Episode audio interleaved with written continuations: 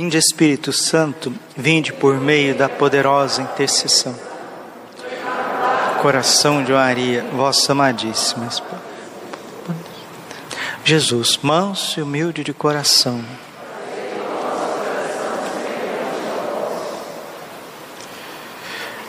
Jesus estava expulsando um demônio mudo. Tem demônios que no exorcismo eles fazem muitas peripécias, gritam, blasfemam, uivam, dizem horrores, mas os piores demônios não são aqueles que fazem uma festa quando estão sendo expulsos, mas os demônios mudos. O exorcista, ele vai, reza, reza a oração da igreja, reza o sacramental da igreja, que é o rito do exorcismo, e parece que a pessoa não tem nada, parece que ela não está atormentada pelo demônio. O demônio não se manifesta. São essas espécies de demônios, demônios mudo, que dão mais trabalho para os exorcistas. São José Maria Escrivá, ele fala no caminho de um demônio mudo. É o demônio que faz com que as almas não se confessem bem. Duas coisas que banalizam o sacramento da confissão. É quando a gente não confessa bem esconde o pecado, esconde, propositavelmente esconde. Fala aquilo que quer falar e esconde o que quer esconder. São José Maria Escrivá chama isso de demônio mudo. E ele trabalha isso também na direção espiritual. A pessoa vai para a direção espiritual, ela fala de diversos aspectos da vida, mas se tem alguma coisa que incomoda ela, que envergonha ela, porque tem coisas que nos envergonham e a gente não quer tratar, nem com o confessor e nem com o diretor. Esse é o demônio mudo. Esse demônio ele cresce, ou seja, essa atitude, essa tentação, essa tentação, ela vai crescendo dentro de você até ela te derrubar. Então, um dia, Jesus disse para Santa Faustina que quando a gente manifesta a tentação ao confessor, a gente abre o coração, fala daquilo que está acontecendo, 50% daquele tormento já vai embora. Só do fato de você falar, de pôr para fora, porque quando a gente fala, quando a gente se expõe, e a exposição aqui é uma santa exposição, porque é no confessionário, é na direção espiritual. Isso denota que nós estamos sendo guiados pela virtude da humildade. E a pessoa que se humilha, diz a palavra, Lucas 18, 14: Todo aquele que se exalta será humilhado, mas quem se humilha será exaltado. Então, queridos, precisamos confessar e confessar bem, dar nome aos bois, dar nome aos bois na confissão, e confissão pontual, confessar bem. Um dia, Santa Teresa d'Ávila teve uma visão. Ela viu um monte de flocos de neve caindo em pleno verão. E ela disse: O que é isso, Senhor Jesus? Jesus disse para ela: Isso são as almas que estão caindo no inferno como flocos de neve, Teresa. E ela: Oh, não, Senhor, mas isso te causa uma tristeza muito grande, porque o Senhor derramou o teu sangue na cruz para salvar todos, como está na palavra. Então nós precisamos rezar mais para que os pagãos, para que as pessoas distantes não se condenem no inferno. Jesus disse: Não, minha filha, não são as pessoas distantes, pagãs, esses flocos de neve que caem, são as almas que caem no inferno, mas não são os que estão fora da igreja, são os que estão dentro da igreja. Oh, não, Senhor, porque isso acontece? Temos que rezar mais, temos que fazer mais penitências, temos que abrir, abrir mais carmelos.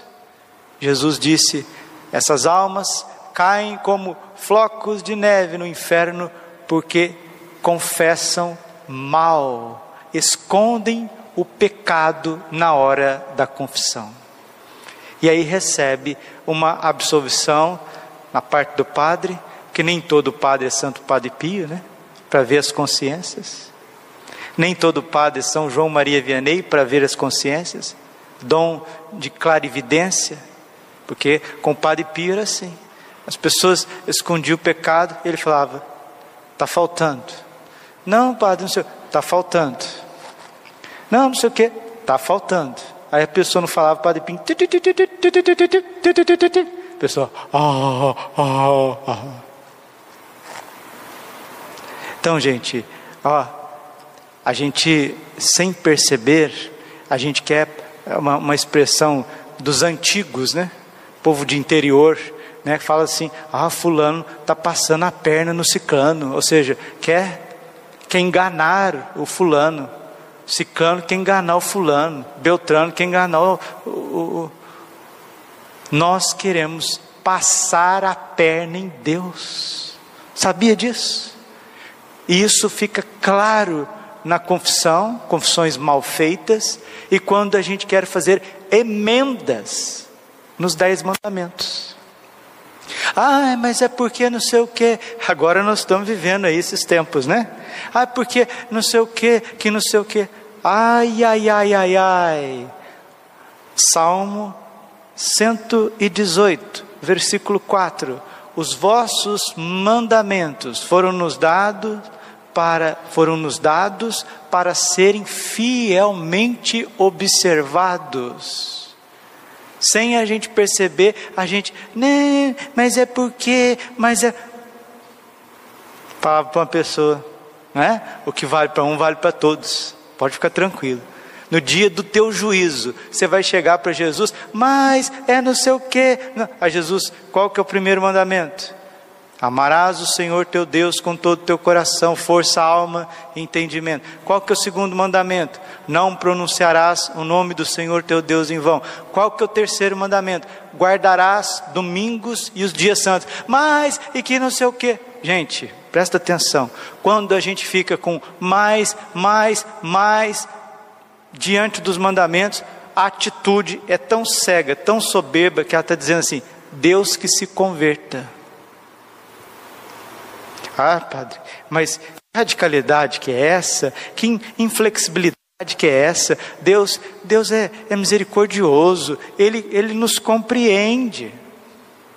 Deus é misericordioso e Ele é compassivo, Ele é compreensivo, mas diante do que é certo e do que é errado, Ele é fulminante, como uma espada de dois gumes. Mateus capítulo 5, versículo 37. Que o vosso sim seja sim, que o vosso não seja não. O que passa disso vem do demônio. O demônio o luciferanismo, o satanismo, que vigora muito grande no século 20 e 21, a doutrina luciferana, ela, ela tem como propósito isso, conciliar o bem e o mal. O bem e o mal podem viver tranquilamente juntos, não tem importância. Por isso que tem chãos, né? Esses tem o chão, muitas vezes é quadriculado de preto e branco. Você já viu? Você já viu por aí? Chãos de preto e branco. É, é luciferanismo puro. Bem e mal. Eu quero bem, quero bem da sociedade. Eu quero a saúde da sociedade, que as pessoas têm que ficar boas de saúde. Nós estamos vivendo num tempo de calamidade. Nós estamos vivendo num tempo de pandemia de sindemia, uns já estão falando de sindemia, que é mais correto, né? Diz que a pandemia não vai embora enquanto não combater a sindemia. O que é sindemia? Que esta pandemia está levando pessoas que têm comorbidades, então tem que combater aquilo que leva as pessoas ao óbito. Mas isso é um caso de saúde pública, E eles não querem saúde para as pessoas. Você acha que eles estão preocupados com a saúde física das pessoas? Querem matar crianças no ventre da mãe? Querem mudar a natureza do homem e da mulher? Querem pisar no dia do Senhor? Querem fazer leis totalmente contrárias à ética, à, à, luz natural da razão, e depois vem para cima de nós que estão preocupadíssimos com a saúde física das pessoas. Ah, faça-me o favor, liguemos o cérebro. Nós precisamos pedir a Deus nosso Senhor a saúde do corpo e da alma? Sim.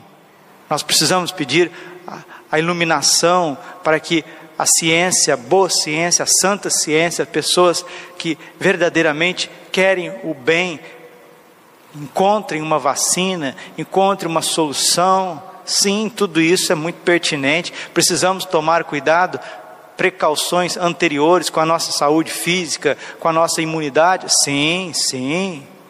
Precisamos ter a, as restrições sanitárias também, tudo isso é bom senso. Agora, achar que a elite mundial, que é luciferana, luciferana, adora Satanás, que é o bem das pessoas? Não, isso é uma agenda de destruição. E Jesus está dizendo para nós no Evangelho aqui hoje, Lucas 11, 23: quem não está comigo está contra mim, e quem não recolhe comigo dispersa. Então, meus queridos, vamos pedir a São José, nós estamos dentro da novena de São José. Hoje é o segundo dia. São José é o santo mais importante da igreja.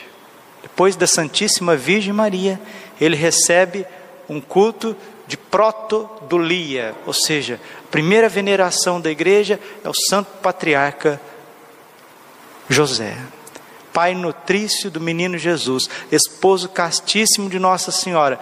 Recorramos a São José nos tempos de calamidade, nos tempos de pestes, de guerras, tempos difíceis. Peçamos a São José que nos dê o dom da humildade que nos deu o dom da justiça. São José é tido na Bíblia como homem justo. O que, que é justiça? Eu chego diante do confessor e é justo que eu confesse os meus pecados. Eu olho para os mandamentos, é justo que com a graça de Deus eu viva os mandamentos. Porque se a gente ficar escondendo pecado, ficar maquiando pecado, como disse nosso Senhor para Santa Teresa d'Ávila disse e mostrou: almas assim caem no inferno como flocos de neve. Um dia uma mulher chorava muito, muito, muito na igreja, no banco da igreja. Padre Pio saiu da confessionária, foi até ela, bateu no ombro, falou algo no ouvido da mulher, deu uma bênção e diga e disse para ela: Minha filha, eu te digo porque você suporta. É uma mulher de oração. Não adianta, não adianta chorar pelo seu marido, ele está no inferno. Jesus tinha mostrado que o marido da mulher tinha ido para o inferno, sabe por quê? E Jesus disse para ela: ela falou, Não, padre, ele se confessou por esses dias.